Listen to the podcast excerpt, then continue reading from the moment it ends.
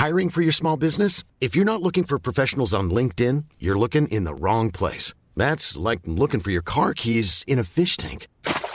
LinkedIn helps you hire professionals you can't find anywhere else, even those who aren't actively searching for a new job but might be open to the perfect role. In a given month, over 70% of LinkedIn users don't even visit other leading job sites. So start looking in the right place. With LinkedIn, you can hire professionals like a professional. Post your free job on linkedin.com slash people today.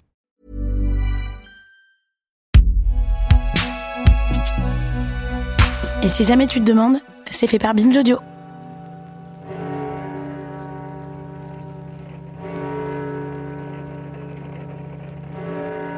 Paris au petit jour a des airs de province, des murmures de ruelles, des soupirs. Paris le matin n'ouvre un œil qu'à regret et savoure dans le creux de son lit les dernières minutes de son repos. C'est dans le 18e arrondissement de Paris que Nathalie grandit, d'un père chaudronnier et d'une mère vendeuse. Alors qu'elle est encore une petite fille, elle échappe de près à un placement en foyer, la DAS ayant considéré que leur logement familial était insalubre. La mère de Nathalie trouve en hâte un autre emploi en tant que gardienne dans un HLM et arrive finalement à conserver la garde de ses deux enfants. D'où vient-il Où va-t-il À quoi songe-t-elle? Tous les espoirs, toutes les misères, toutes les joies de la vie se croisent ici, se frôlent et s'ignorent, se rencontrent parfois, dans un sourire ou dans une larme. Nathalie grandit donc dans ce contexte-là, où se jouent devant ses yeux des rapports de pouvoir à la fois cruels, binaires et très banals, en tout cas c'est comme ça qu'elle l'analyse, où l'on est soit du bon côté de la barrière, soit du mauvais. Paris, voyez-vous, s'habitue mal au XXe siècle. Et il y a bientôt 60 ans que cela dure. Connaissez-vous l'histoire de Nathalie Ménigon et Joël Aubron?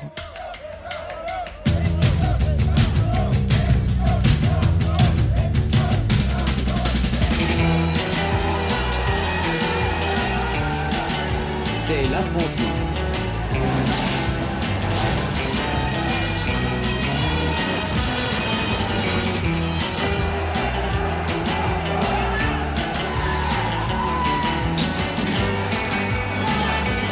La nuit vient, la violence atteint son paroxysme.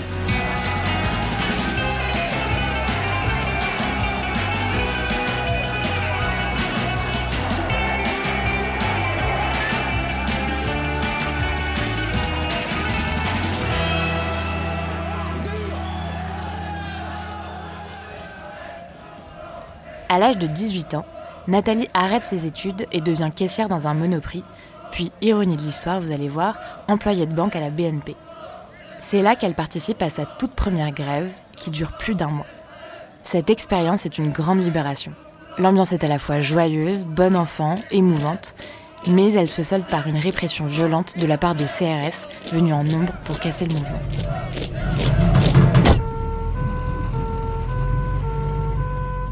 De l'enthousiasme que lui procure cette lutte pacifique menée en groupe, Nathalie en ressort écœurée face à la force disproportionnée qu'emploient les policiers.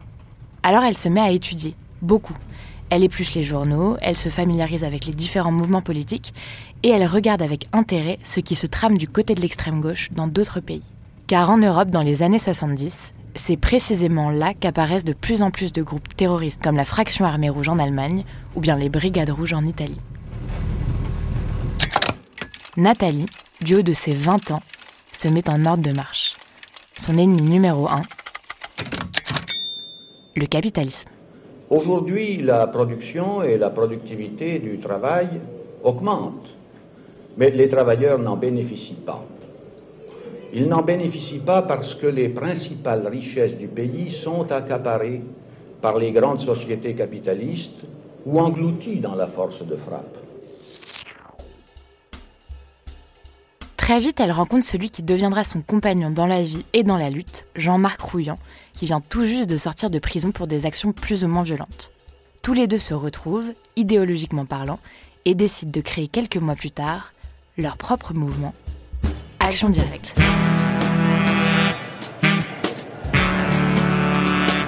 L'idée est de créer un groupe autonome qui a pour objectif de renverser l'État capitaliste par la lutte armée. Ils veulent dénoncer le patronat, la spéculation immobilière, la politique africaine de la France, lutter contre l'impérialisme capitaliste, les symboles de puissance de l'État. Et enfin, ils veulent défendre le prolétariat. Pour eux, la lutte se résume ainsi.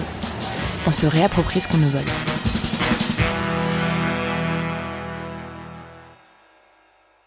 En quelques semaines, cette petite bande s'organise.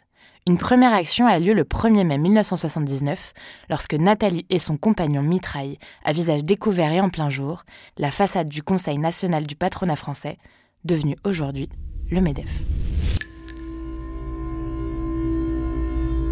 Cette première attaque conforte Nathalie dans l'idée qu'il faut mener ce combat le plus loin possible et que la violence est un outil. Elle défend pour asseoir sa réussite son jeune âge. Elle dira elle-même Quand on est très jeune, on a beaucoup de rêves. Et puis on essaye de réussir. On croit toujours qu'on est immortel. Bon, immortel, ça ne veut rien dire. Mais on croit qu'on peut tout faire. L'extrême jeunesse, c'est la puissance. Surtout quand elle est portée par un esprit plutôt enfantin. Ça fait tenir le coup. Action Directe attire de plus en plus de membres, jeunes, en colère et qui n'ont peur de rien comme elle. Et ils vont être rejoints par une femme qui, au vu de son histoire familiale, ne semblait absolument pas prédestinée à s'engager dans la Révolution. Elle s'appelle Joëlle Aubron et elle deviendra l'une des plus déterminées du groupe.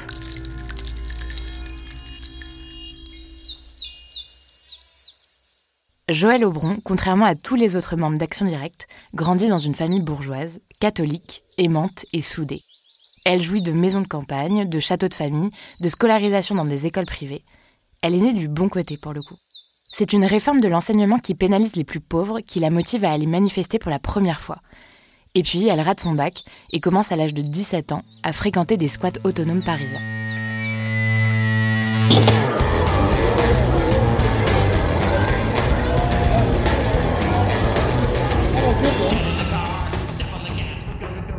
C'est lorsqu'elle entre à l'âge de 20 ans chez Action Directe qu'elle s'écarte définitivement de sa digne lignée familiale.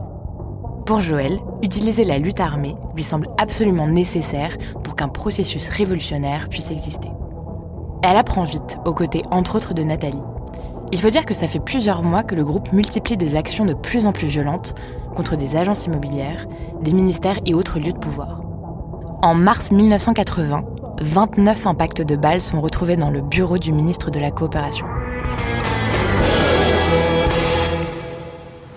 C'est ici, près du boulevard des Invalides, qu'a eu lieu la fusillade. Deux personnes, un homme et une femme, ont déchargé leurs armes sur la façade du ministère de la Coopération. La voiture qui avait amené les deux terroristes, une Mercedes noire, a été retrouvée, mais sans ses occupants. Au ministère, on estime que ce n'est pas la personne de Robert Gallet qui était visée, mais la politique africaine du gouvernement. D'ailleurs, des tracts ont été laissés sur les lieux. Voilà ce qu'on peut dire pour l'instant sur cet attentat.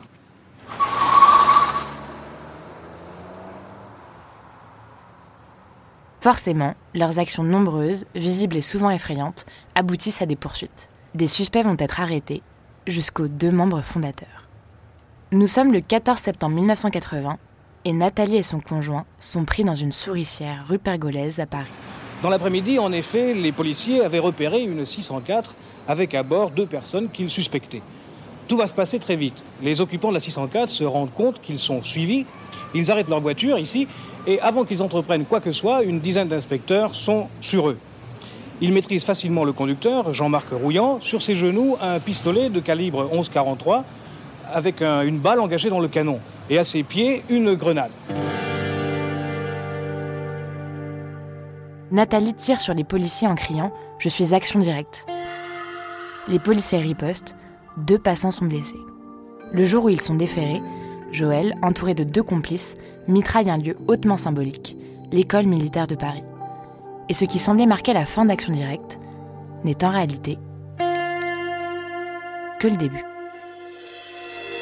En revanche, la passagère Nathalie Ménigon ouvre aussitôt le feu sur les policiers. Avec elle vide sur eux d'ailleurs ces deux chargeurs, là aussi de calibre 1143. Euh, Nathalie Ménigon tente alors de s'enfuir. Elle rentre dans une voiture qui stationnait euh, ici et les policiers parviennent alors à la maîtriser. Euh, quelques minutes plus tard, Jean-Marc Rouillant et Nathalie Ménigon seront conduits au quai des Orfèvres.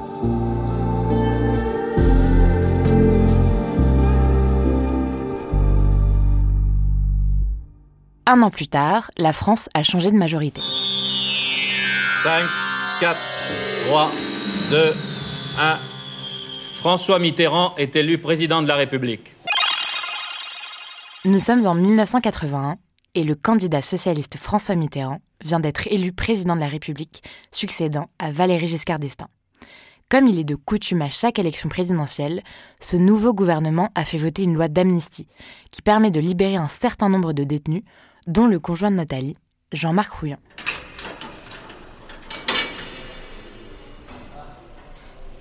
Cette libération déclenche une vague de protestations assez énorme dans le pays, notamment dans le camp de la droite qui hurle le laxisme. Ils font même circuler d'étranges rumeurs comme celle d'une potentielle complicité entre les membres d'Action Directe et le Parti socialiste. Nathalie, elle, qui avait tiré sur des policiers lors de son arrestation, reste incarcérée. Depuis sa cellule, elle lance une grève de la faim. Son action a le mérite de rendre visibles ses conditions d'incarcération et de convaincre une partie de l'opinion publique. Au fil des jours, elle réussit à rassembler. Des manifestants défilent dans les rues et des politiques lui apportent du soutien. Au bout de trois semaines, Nathalie est libérée pour des raisons de santé, mais inculpée de tentative d'homicide involontaire sur des policiers. Ce verdict ne la dissuade absolument pas de continuer, bien au contraire. L'année 82 est rythmée par une multitude d'attaques contre des magasins de luxe, des ministères ou des banques. Cette même année, Joël est arrêtée à son tour avec son compagnon. Elle est condamnée à 4 ans de prison pour recel et détention d'armes, dont 18 mois avec sursis. Un stock d'armes, de documents d'identité et de chéquiers volés ont été découverts dans un box dont elle était locataire. Pendant ce temps, le groupe continue ses actions. Il organise une série d'attentats anti-américains avant le G7 où Ronald Reagan doit se rendre, à la Bank of America, à l'école américaine de Saint-Cloud, au siège du FMI ou encore à la Banque mondiale. Jusqu'à ce que le 18 août 1982, François Mitterrand entame la dissolution d'Action Directe.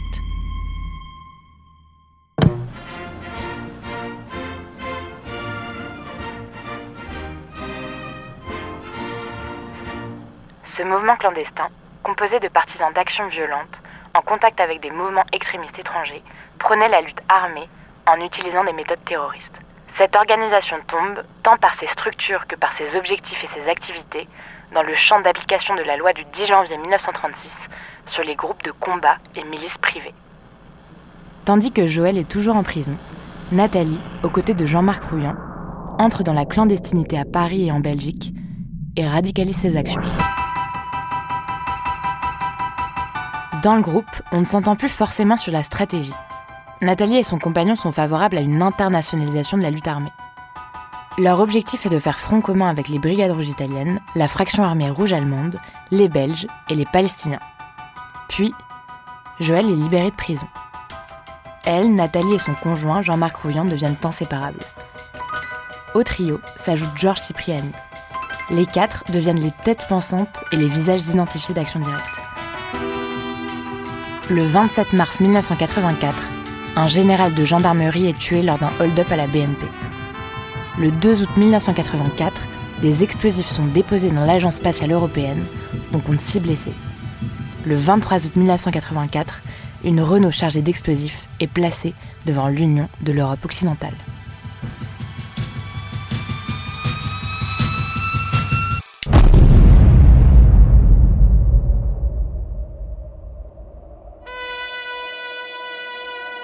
Le 25 janvier 1985, ils assassinent René Audran, le directeur des affaires internationales au ministère de la Défense, devant son domicile.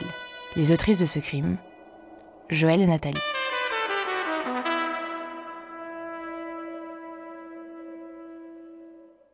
Charles Pasqua, tout juste nommé ministre de l'Intérieur, fait d'action directe une priorité. Quelques mois plus tard, il crée un service central de lutte antiterroriste avec trois juges d'instruction spécialisés, sans savoir que les membres d'Action Directe s'apprêtent à commettre un acte qui va choquer la France entière. Sous une feuille de plastique blanc, le corps de Georges Bess, le PDG de Renault. Le patron de la régie a été assassiné au moment même où il rentrait chez lui. Son chauffeur venait de le déposer. Il était aux environs de 20 heures.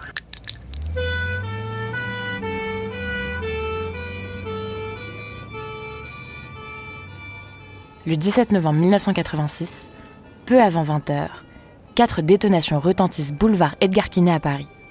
Georges Bess, PDG de Renault, est assassiné à 50 mètres de son domicile.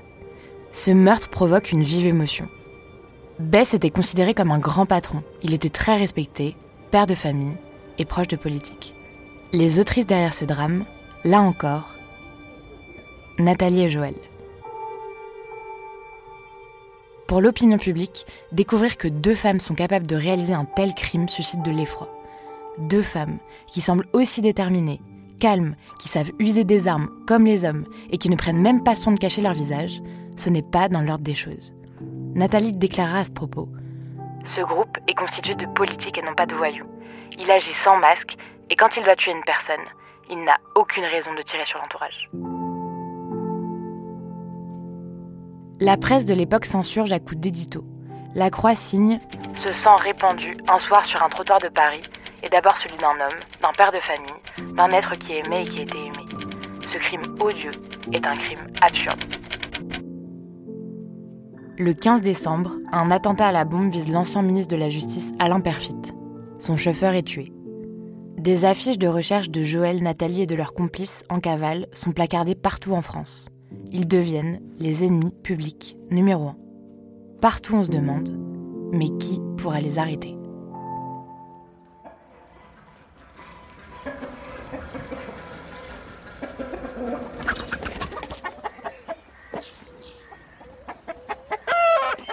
Le 21 février 1987, à 20h55, Nathalie, Joël et leurs deux complices sont arrêtés par un assaut du raid dans une ferme dans le Loiret, à 30 km d'Orléans. Bonsoir. Jean-Marc Rouillant, Nathalie Ménigon, Joël Aubron, Georges Cipriani, arrêtés hier soir vers 21h, sont considérés comme les chefs historiques du mouvement terroriste Action Directe. Ça faisait trois ans que tous les quatre étaient installés dans cette ferme. Jean-Marc et Nathalie avaient emprunté de faux noms, Nadine et Robert, et se faisaient passer pour deux chercheurs belges qui louaient un grand corps de ferme rénové avec un étang. Des voisins tranquilles et plutôt sympathiques, dit-on. La personne que vous voyiez le plus souvent, c'était une dame. Nadine qui venait ici trois fois par semaine, presque trois fois par semaine au ravitaillement, venait chercher du lait. Même des fois, elle venait pour rien faire, elle venait nous voir, nous dire bonjour, et puis des fois, elle venait garder la grand-mère qui a 88 ans, la surveiller le temps qu'on faisait le travail. Elle était sympathique Ah, vraiment gentille, vraiment. Lors de l'arrestation, 39 kilos d'explosifs et des armes sont saisis. Les policiers trouvent aussi des listes avec des noms de cibles, du monde de l'industrie, de l'administration ou de la politique. L'annonce est faite au ministre de l'Intérieur Charles Pasqua vers 21h. Carré d'as, monsieur le ministre. On les tient tous les quatre, il n'y a aucun blessé. On dit qu'il fait ça au champagne. À ce moment-là, 22 membres d'Action Directe sur les 25 connus ont été arrêtés. À partir de janvier 1988, ont lieu plusieurs procès d'Action Directe. Joël, Nathalie et les deux autres, considérés comme le noyau dur de l'organisation, prennent perpétuité. L'enquête affirme que Nathalie et Joël sont bien les auteurs de l'assassinat de René Audran. Joël est reconnu comme l'auteur des coups de feu contre Georges Bess, tandis que Nathalie était en couverture. Mais les deux femmes ne l'ont jamais confirmé publiquement. En tout cas, ce qui perturbe beaucoup l'audience, c'est que deux femmes puissent tuer. Libération écrira alors du procès. Impossible de voir en Nathalie Ménigon la tueuse du PDG de Renault quand elle sourit nonchalamment à son destin en pouffant sous ses boucles brunes dans le box de la cour d'assises de Paris.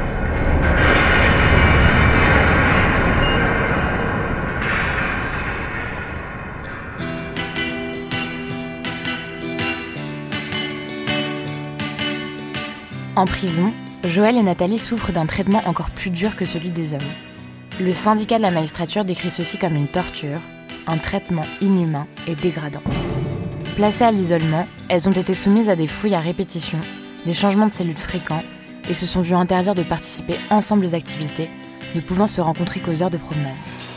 Les membres du groupe visibilisent leur incarcération, comme Nathalie l'avait fait des années plus tôt, par des grèves de la faim et de nombreuses demandes de suspension de peine, notamment pour des raisons de santé. À l'extérieur, on est de plus en plus à les soutenir, notamment dans les rangs de l'extrême gauche et du Parti communiste. La Ligue française pour la défense des droits de l'homme et du citoyen dénonce les conditions de détention des membres d'Action Directe et demande leur libération. Ils deviennent des figures dans la lutte contre le mauvais traitement en détention.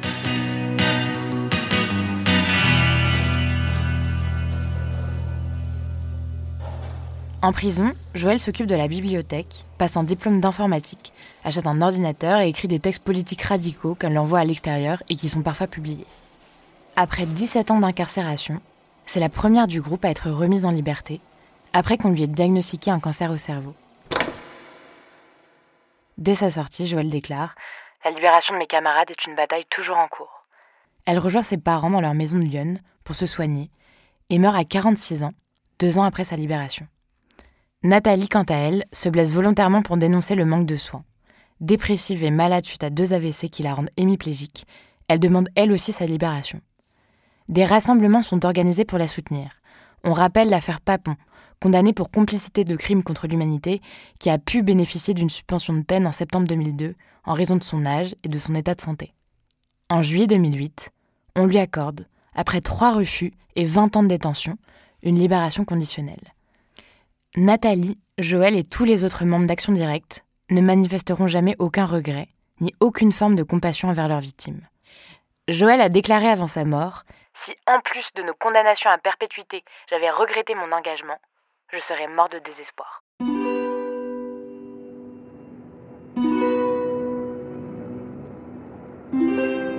Les années 80 ont été marquées par des actes de violence extrêmes. Entre 1979 et 1987, 80 attentats revendiqués par Action Directe ont été perpétrés sur le sol français. Dernier tableau, voici l'heure où Paris change de foule. Les gens du travail qui n'ont pas vu le ciel, qui n'ont pas vu Paris, se grisent à petits pas, ont la tête qui tourne, d'amour et de fatigue. Ce qui a bousculé la nature des rangs de ces groupes, c'est en partie la présence de femmes. Parmi les 150 personnes qui auraient été impliquées à divers degrés, on en compte plusieurs dizaines. Pour beaucoup, ce chiffre apparaît comme un bug dans la matrice, car la violence est avant tout une affaire d'hommes. Nathalie a par exemple pendant longtemps été présentée comme la compagne d'eux. À l'audience, un expert psychiatre est venu rappeler à la barre les conclusions d'un entretien où elle aurait rencontré l'injustice en faisant la vaisselle, dans sa prime enfance, alors que son petit frère en était dispensé. Dans l'ouvrage Penser la violence des femmes, Fanny Bunion écrit Cette violence désarçonne. L'idéologie naturaliste enjoint à penser les femmes comme faites pour donner la vie et non la mort. Après leurs arrestations, la lutte armée en France s'est progressivement éteinte, ou en tout cas, les luttes ne se sont plus organisées de la même façon.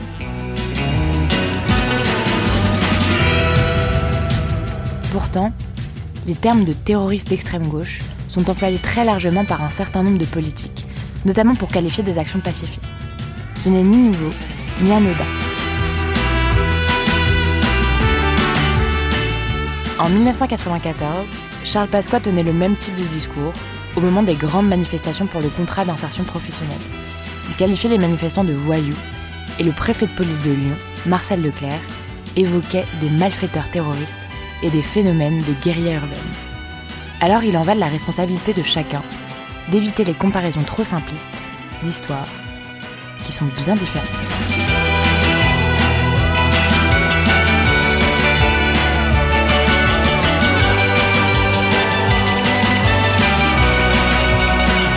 Héroïne de cette histoire, Nathalie Ménigon et Joël Aubron. Autrice et narratrice, Juliette Livartowski. Prise de son, Elisa Grenet. Réalisateur, Paul Berthiaud. Productrice, Charlotte Bex. Recherchiste, Cyrine Azoulay.